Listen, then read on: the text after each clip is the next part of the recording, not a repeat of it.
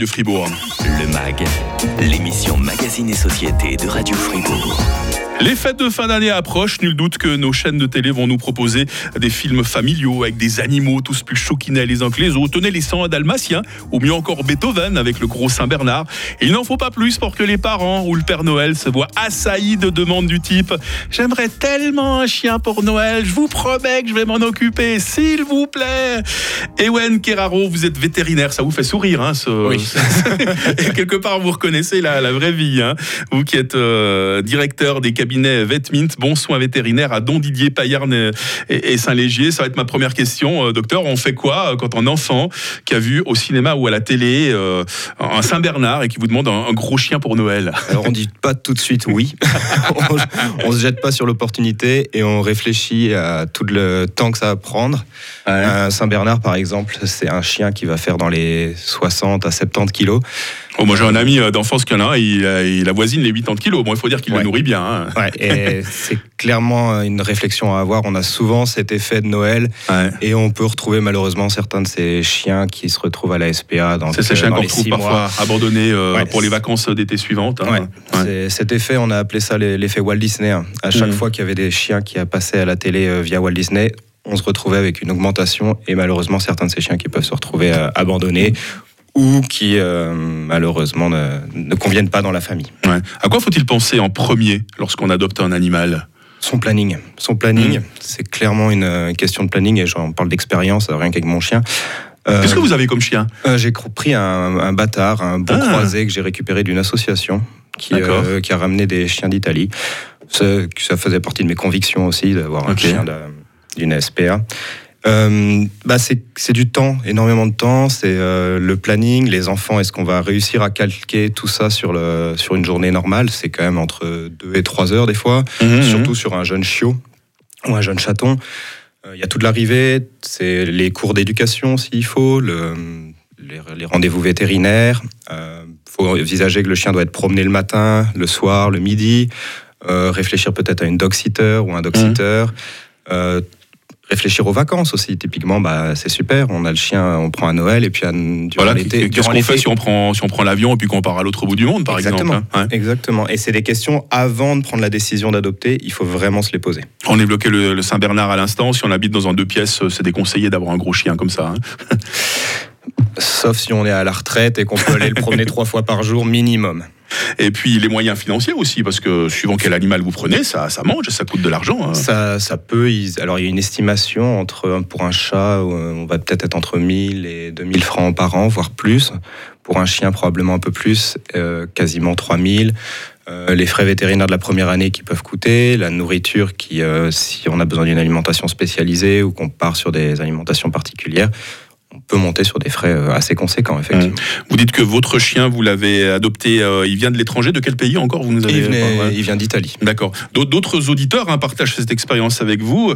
Euh, D'ailleurs, docteur Keraro, hein, Daniel nous dit nous avons un chien et deux chattes. Les deux chattes viennent d'une ferme. Nous ne les avons pas payées. Par contre, notre toutou, on l'a eu dans une association euh, qui ramène les chiens abandonnés d'Italie. Ori aussi qui a répondu ce matin à la question du jour sur Radio Fribourg. hein, comment s'est passé ce déclic magique entre vous et votre animal? J'ai deux chiens. Euh, Saiko, 8 ans, adopté sur Anibis. Il vient des rues du Portugal. Et Elmi, 8 mois, pris en élevage. Et puis Patricia, j'ai adopté ma chienne Jolie il y a déjà deux ans à une association qui rapatrie les chiens de Roumanie. Il faut quand même qu'on le dise, hein, docteur Keraro, euh, c'est une bonne œuvre euh, d'adopter comme ça des animaux qui viennent de, de l'étranger. Mais si on ne passe pas par des filières officielles, ça peut donner lieu à de très mauvaises surprises. hein. Euh, il s'avère qu'il y a déjà eu des, des mauvaises expériences. Alors souvent, ces associations sont des associations reconnues qui font généralement très bien leur travail. Euh, Mhm. Ils ils s'engagent à vérifier la vaccination. Des fois, les animaux arrivent déjà stérilisés. C'est des animaux qui arrivent avec un certain âge, donc ils sont en ordre de vaccination, avec un passeport, un vaccin rage. C'est des choses auxquelles il faut faire. euh, on, on peut leur faire confiance majoritairement et puis se renseigner auprès de vos vétérinaires ou voir si c'est des associations reconnues. Par contre, là où il faut peut-être un peu plus se méfier, c'est des associations, des publicités, enfin des annonces que vous allez retrouver sur Anibis, euh, Marketplace, et des animaux qu'on retrouve et qui vont vous annoncer, oui, on, je peux, vous pouvez pas venir chez moi, mais on se retrouve sur un parking ou je vous Ah dépose ouais. devant chez vous. Pour des animaux de race, souvent, des, Mhm. des chiens ou des chats de race, qui malheureusement en fait viennent de pays de l'Est ou des pays euh, non reconnus ou qui ne sont pas indemnes de rage. Euh, et souvent, ces animaux-là arrivent dans un statut sanitaire qui n'est pas qui n'est pas bon, mmh. euh, ce qui peut engendrer des, des, situations très désagréables et très gênantes type euh, d'avoir euh, un besoin d'être séquestré par le vétérinaire cantonal. Il y a eu des drames, hein. il y a eu des drames, des, animaux mis à mort à cause de ça. Hein. Bah, si on regarde il y a 2-3 mois, alors on parle de la rage, on se dit bah, ça va, c'est cool, on est en Suisse ou en France mmh. ou en Europe et on n'a pas de problème de rage il y a quand même un husky qui est revenu euh, positif à la rage il y a trois mois en France. Ouais. C'est une importation illégale. Ewen Keraro, vétérinaire, vous restez avec nous pour la suite euh, du MAG. Les premiers réflexes à adopter une fois que l'on a son animal de compagnie, venir rendre visite à un vétérinaire, ça en fait partie, mais pas seulement. Restez bien avec nous sur Radio Fribourg. Le MAG, l'émission Magazine et Société de Radio Fribourg. Avec aujourd'hui pour la première fois euh, sur Radio Fribourg, Ewen Keraro, vétérinaire à Don Didier, Payarn et Saint-Légier. Ça se passe toujours bien pour vous, euh, docteur oui, oui. vous avez dit que vous aviez un chien. Vous, vous avez fait quoi là pendant que vous faites de la radio avec nous alors Alors là, il m'attend gentiment dans le coffre. On peut le voir oh, ici. Oh, bah, la prochaine fois, vous le prenez en studio. Mais je savais pas si on avait le droit, donc euh, alors, avec euh, je... peut-être qu'on risque de nous regarder dans de rôle d'œil, mais bon, si vous passez par par Giovanna à l'accueil qui adore les animaux encore plus que moi, je pense qu'il n'y a, a, pas de souci en lui. Parfait, j'irai le chercher. Voilà, même s'il aboie pendant l'émission, c'est pas grave, comme ça on sera vraiment dans, l'ambiance avec vous. Voilà, on a parlé de l'adoption à proprement parler de, de notre animal de compagnie, à les choses dont il faut se méfier. Maintenant, évidemment, docteur, le premier réflexe quand on a son animal de compagnie, c'est de l'emmener chez le vétérinaire, pourquoi pas chez vous. Et qu'est-ce qui va se passer euh, lors de ce premier rendez-vous? Alors, euh, tout d'abord, le... normalement, ils sont déjà en statut vaccinal en ordre. Ils ont déjà, ils ont déjà vu un vétérinaire avant d'arriver chez vous, normalement. Mhm. Euh, ça, c'est une... à part si vous l'adoptez peut-être dans, une ferme ou autre, et puis voilà. vous la donnez comme ça. Donc là, le vétérinaire va vérifier l'état général comme on dit, on passe euh, de la truffe jusqu'à la queue et on vérifie tout. ah, c'est joli comme image. et euh, à ce moment-là, normalement, on fait un statut euh, vaccinal, on vérifie les vermifuges aussi, les antiparasitaires. Il faut savoir que les animaux peuvent être là, tout à fait comme nous malades et c'est comme les enfants, il y a les premières vaccinations, les premiers traitements. les chiens et les chats vont aller, s'ils sortent, manger un petit peu de tout. Donc ils peuvent mm. être porteurs de.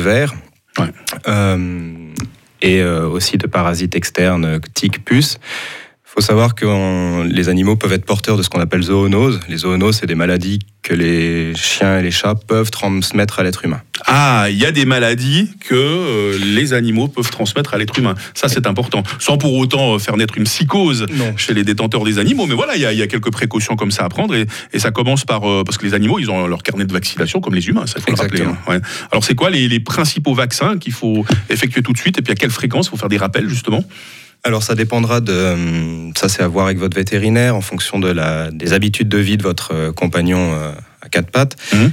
Pour les chiens, on va avoir la maladie de Carré, l'hépatite de Rubart, la parvovirose, la toux du chenil, la leptospirose, la rage. Ah oui, ça fait une petite liste quand même. Ça fait hein. une petite liste. Chez le chat, on va avoir la rhinotrachéite, la panleucopénie, la leucose, également la rage.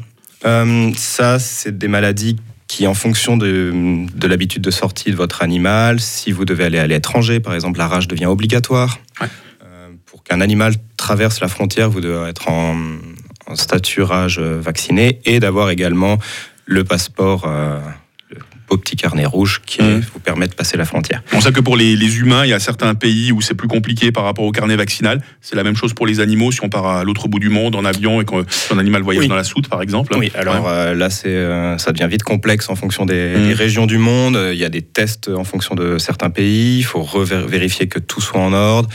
Il euh, faut, faire des, faut bien s'y prendre à l'avance et téléphoner à votre vétérinaire pour savoir. Et si vous devez, par exemple, immigrer Dubaï. c'est vraiment des choses auxquelles il faut vraiment faire attention et ça vous prenez un petit peu de temps. Euh, oui, vous voulez rajouter quelque chose? Non, bah après j'allais parler euh, de la vermifugation. En fonction des vaccins, en fonction de si votre animal sort beaucoup ou hmm. euh, chasse beaucoup, vous allez peut-être faire la leptospirose plus fréquemment. Pareil pour les vermifuges, ça peut être entre une fois tous les trois mois ou tous les mois en fonction de la, du, du cadre de vie. Les soins vétérinaires, docteur, c'est quelque chose qui peut vite devenir coûteux. Est-ce qu'il y a des assurances maladie pour les animaux comme pour les humains? Il existe de plus en plus d'assurances. Vous les recommandez vous-même? Oui, je vous conseille de, de, regarder lesquelles. Je ne recommanderais pas une en particulier. Je pense que faut, les gens peuvent aller regarder d'eux-mêmes, puisque je n'ai pas envie de prendre de risques.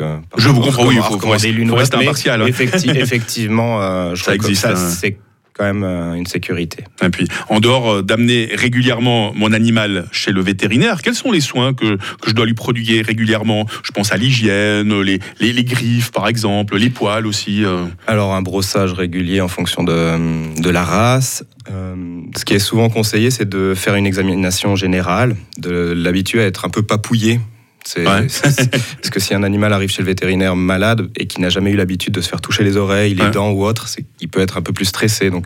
L'autre jour, je suis tombé sur une vidéo d'un chat qui voulait absolument pas se laisser soigner par le vétérinaire. Le vétérinaire, il avait ses, grosses paires de gants. Alors il y a le vétérinaire qui tenait les pattes avant du chat, le maître qui tenait les pattes arrière. Ça arrive souvent, ces, ces cas de figure, des animaux qui, veulent, qui, sont, qui, sont terrorisés simplement d'aller chez le vétérinaire. ça, peut arriver. Donc là, on peut les habituer alors. Euh, il faut vraiment les entraîner. C'est euh, pour eux comme pour vous euh, et comme pour le vétérinaire, une euh, belle sécurité. Je suis pas toujours très rassuré quand je vais chez le médecin, surtout chez le dentiste. Hein.